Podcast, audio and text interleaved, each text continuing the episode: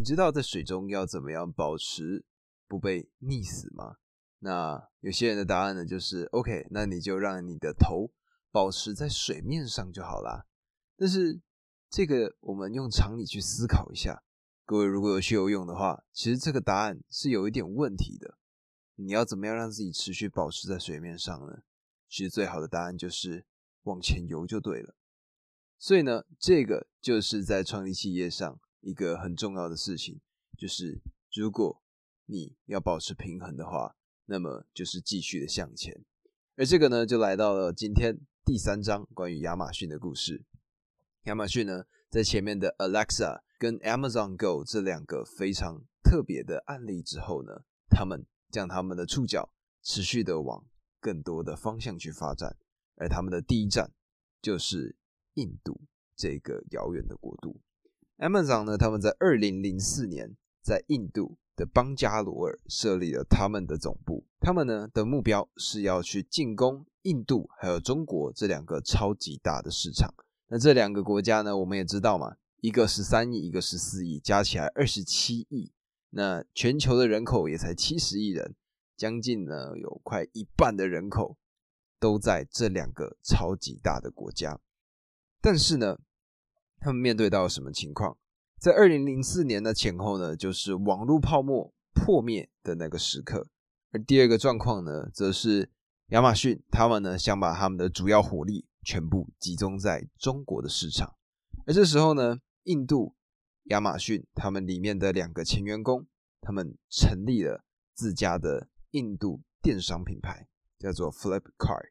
那待会呢，我们就会来讲讲印度亚马逊跟 Flipkart 他们的争斗故事。但首先呢，因为炮火移动到中国，所以呢，我们就先来听听中国他们的发展故事。那在当时呢，亚马逊他们收购了中国的一个网站，叫做卓越。网叫做 Joyo.com，然后呢，在这个卓越网呢里面，他们的重点就是要去多元选书，用低价的方式收获他们的顾客。那亚马逊当时呢，他们的设立的方式其实有点像是美国亚马逊的感觉，他们觉得呢要慢慢的一步一步的去做，然后渐渐的累积他们的粉丝。但是在这个时候，阿里巴巴跳出来了，阿里巴巴呢，他们创立了。天猫，那天猫呢是一个非常低价的网站，它呢透过非常多元的选项跟低廉的价格，向消费者去销售他们的产品。而同时，除了天猫之外，还有另外一个电商平台也正在崛起，那个就是京东。所以呢，京东跟天猫这两个中国本土的电商品牌，当时逐渐崛起。而另外的一个点呢，就是因为。天猫跟京东呢，他们的网页设计更符合中国人的胃口，而亚马逊呢，在面对到这样子凌厉的攻势之下呢，他们也绝对不会坐以待毙。所以呢，他们在二零一一年的时候开始允许第三方的卖家在这个平台上销售他们各式各样的货物。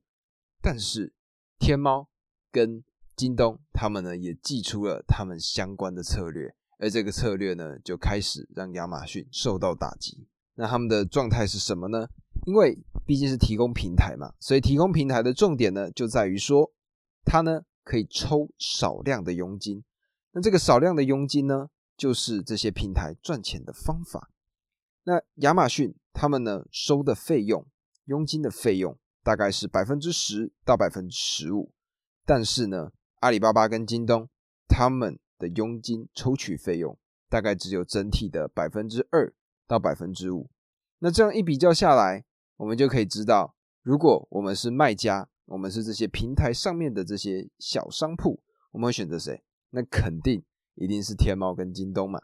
所以呢，面对这样子的情况，亚马逊又受到了重重的一击。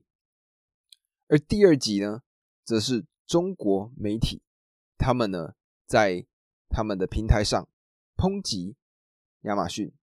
他们说，他们有太多的山寨商品，那这样子山寨的商品呢，影响到国民在购买这件事情上的一个心情。相对应的，京东跟天猫他们在处理这个山寨品上，他们也是有非常细节的做法。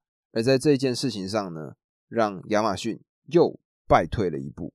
而更雪上加霜的事情，则是呢，贝佐斯他呢不想跟官员建立这些关系。那这个呢对比就是，例如说像马斯克，他呢会亲自来到中国，然后甚至在近些年来在上海设立了特斯拉的工厂。而就这样，因为这三个巨大的打击的情况下呢，二零一一年到二零一六年的期间，亚马逊在中国的事业从原先的市占率百分之十五，到后来甚至连一趴都不到。而这样子的一个经验呢，反而让他们在印度的这一仗打得越来越漂亮。当时呢，印度的电商平台，也就是刚刚所提到的 Flipkart，他们呢已经逐渐在印度本土得到了越来越多的支持。而亚马逊呢，他们呢就看到这样子的情况，他们就想说，好吧，那我们来试图收购 Flipkart 这个事业体。当时呢，他们所提供的收购价大概是十亿美金左右。而这个价格呢，马上就被 Flipkart 拒绝了。所以呢，看来收购这一条道路不行，Amazon 呢就决定正面对决。他们呢就决定开始 Amazon 在印度的事务。那么这一仗呢，从第一仗开始打起。他们呢首先成立了第一个网站，叫做 Jungly.com。Jungly.com 呢在印度有点像是一个比价的网站，它呢会罗列所有的各个网站的价格，然后呢。导出来给顾客一个详细的报价，而当时呢，Flipkart 看到这样子的一个情况呢，他们就拒绝提供任何信息给 Jungly 这个网站，所以呢，这个第一炮可以说是有打出来，但是没有攻击到对手，所以呢，他们想一想，还是回归到自己的老本行，也就是 Amazon dot in。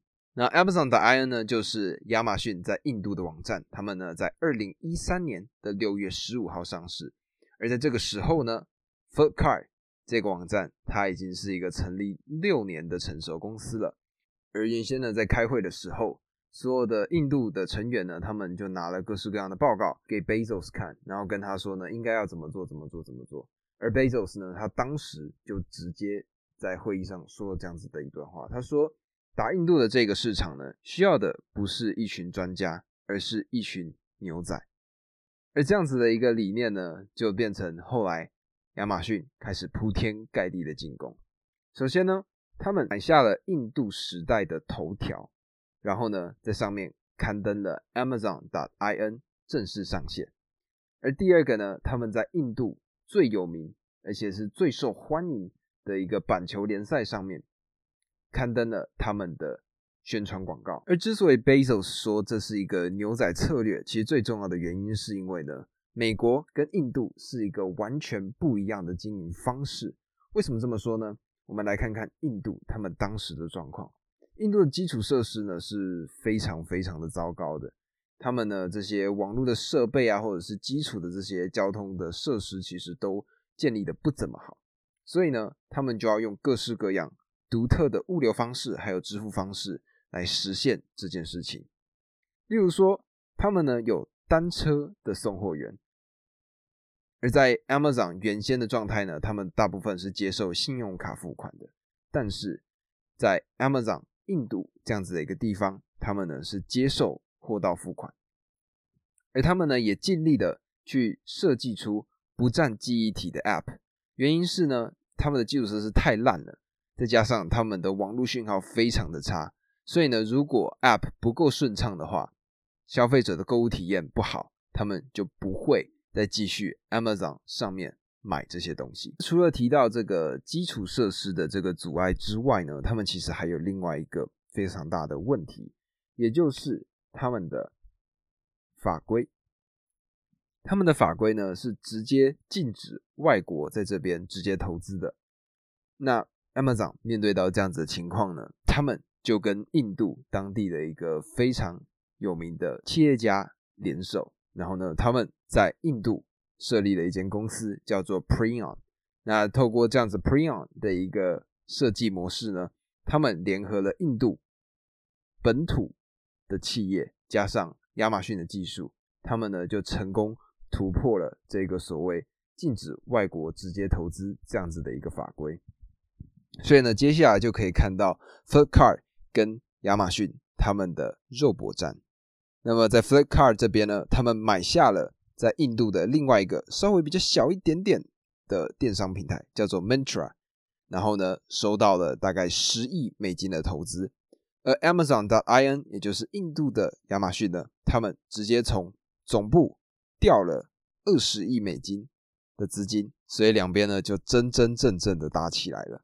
然后在二零一四年九月的时候，Bezos 他就亲自访问印度。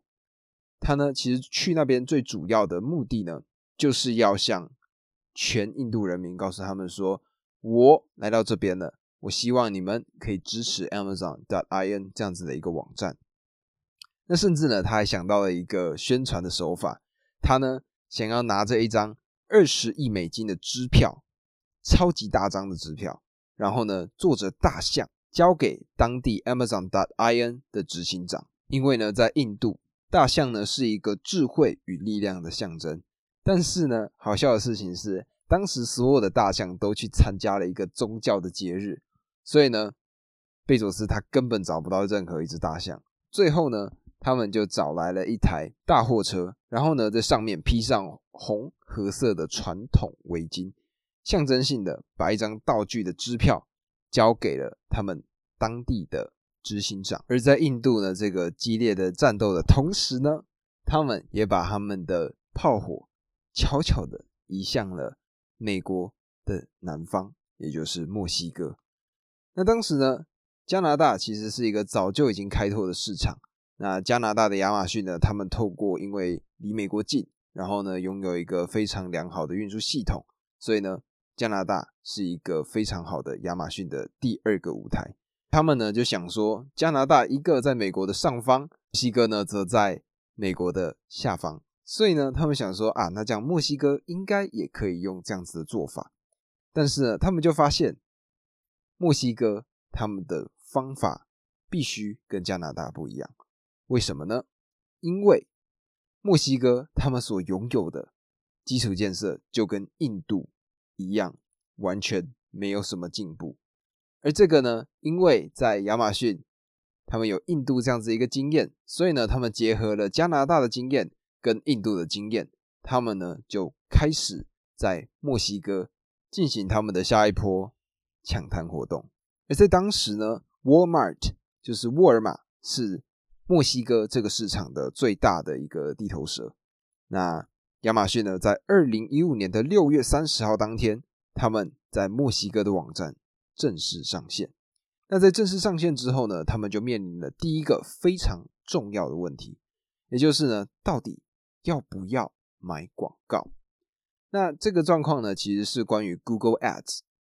当时呢，Google Ads 其实在全世界掌握了大概七百亿美金左右的广告收入，所以呢，所有的网络广告基本上都是透过 Google Ads 来做的，但是呢，亚马逊对于这件事情呢，其实是有一点反感的。毕竟，如果每次打广告都需要靠 Google 的话，相对应的就代表说，Google 会一直一直的收取他们的费用。所以呢，他们就想说，好吧，那我们要不要来试试看，不要使用 Google Ads 的一个服务？那么这个实验呢，被他们称为是叫做双向门实验。那这边呢，就带到他们所谓单向门跟双向门这样子的一个理解。那双向门呢，就是所谓的有去有回，而单向门呢，则是有去无回。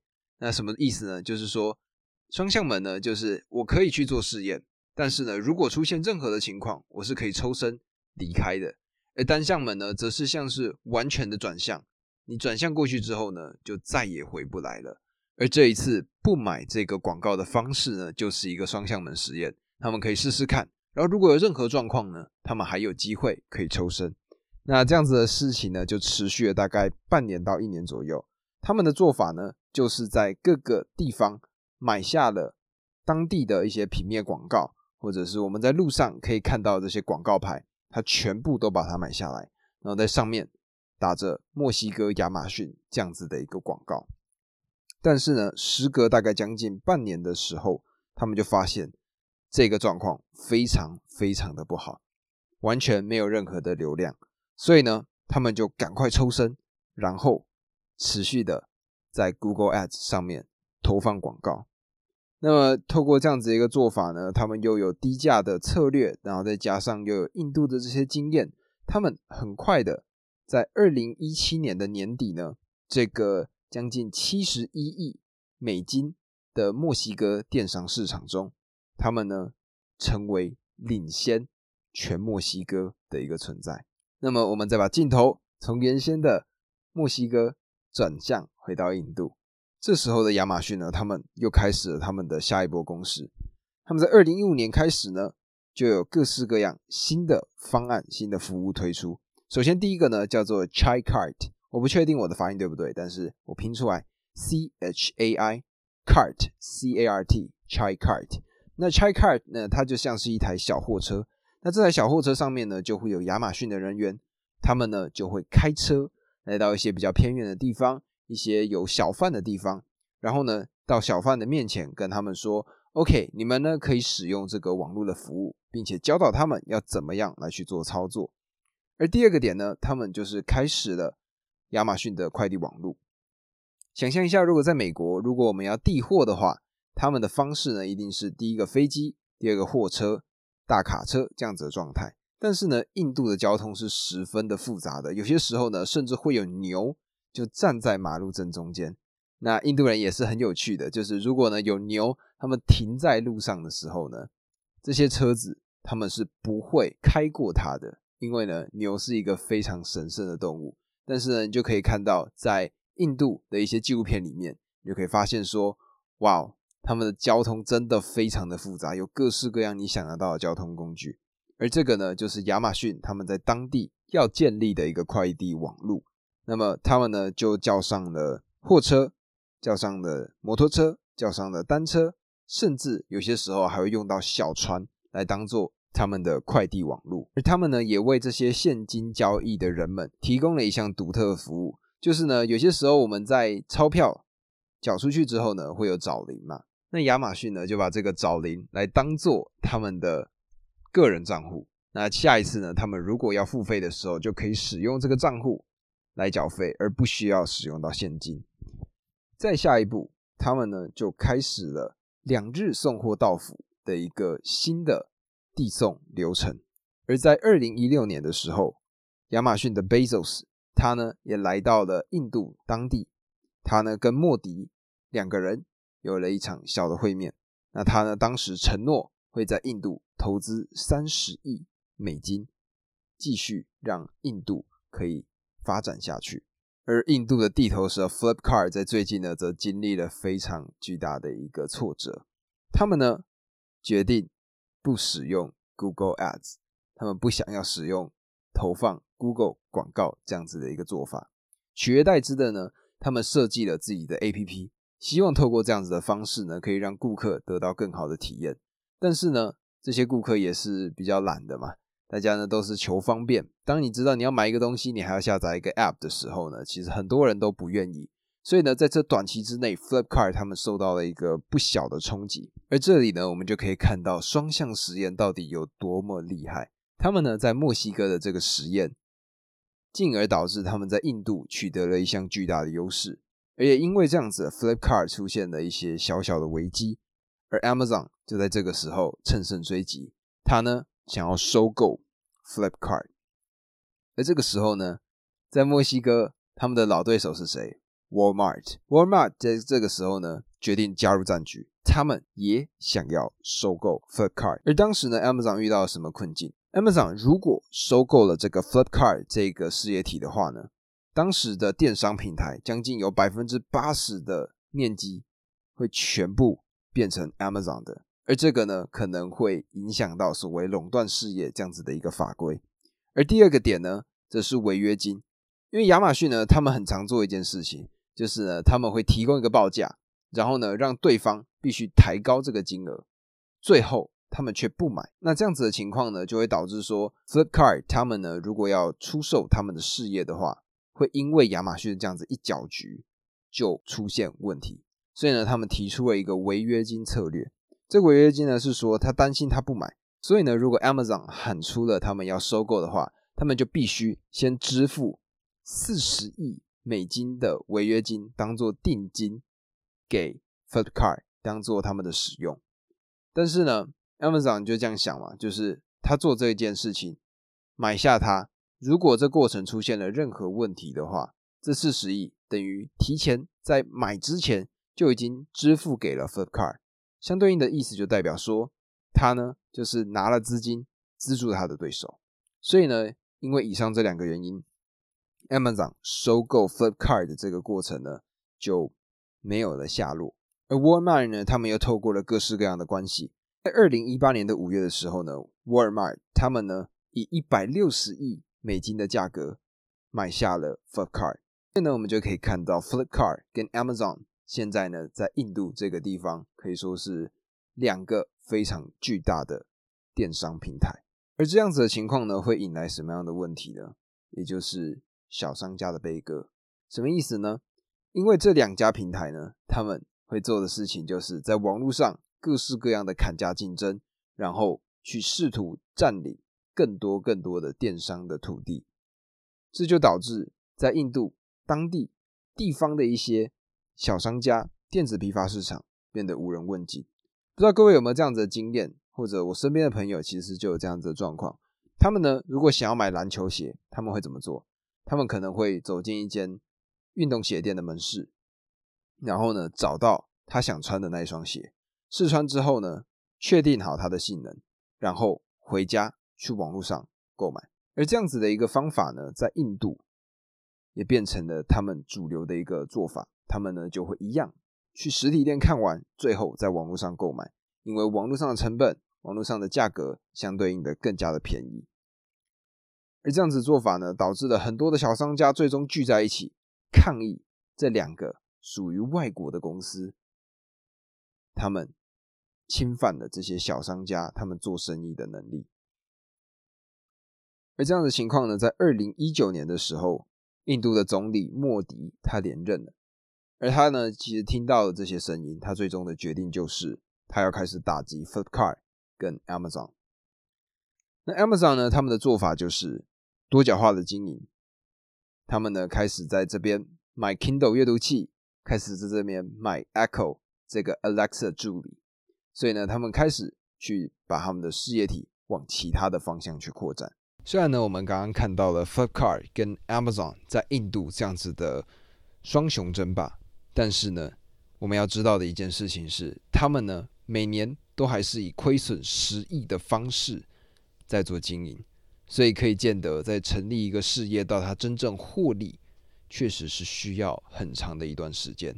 而在经历了这个印度这些小商家他们的抗议之后呢，渐渐的，因为亚马逊他们的做法。慢慢的让他们推上舆论的风口浪尖。那这样子的一个情况呢，在贝佐斯买下了另外一间媒体企业之后，情况变得越来越复杂。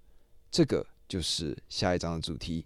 贝佐斯他准备收购一间非常具有声望的一个媒体企业，而这个媒体企业呢，最终却让他招致了非常多没有必要的麻烦。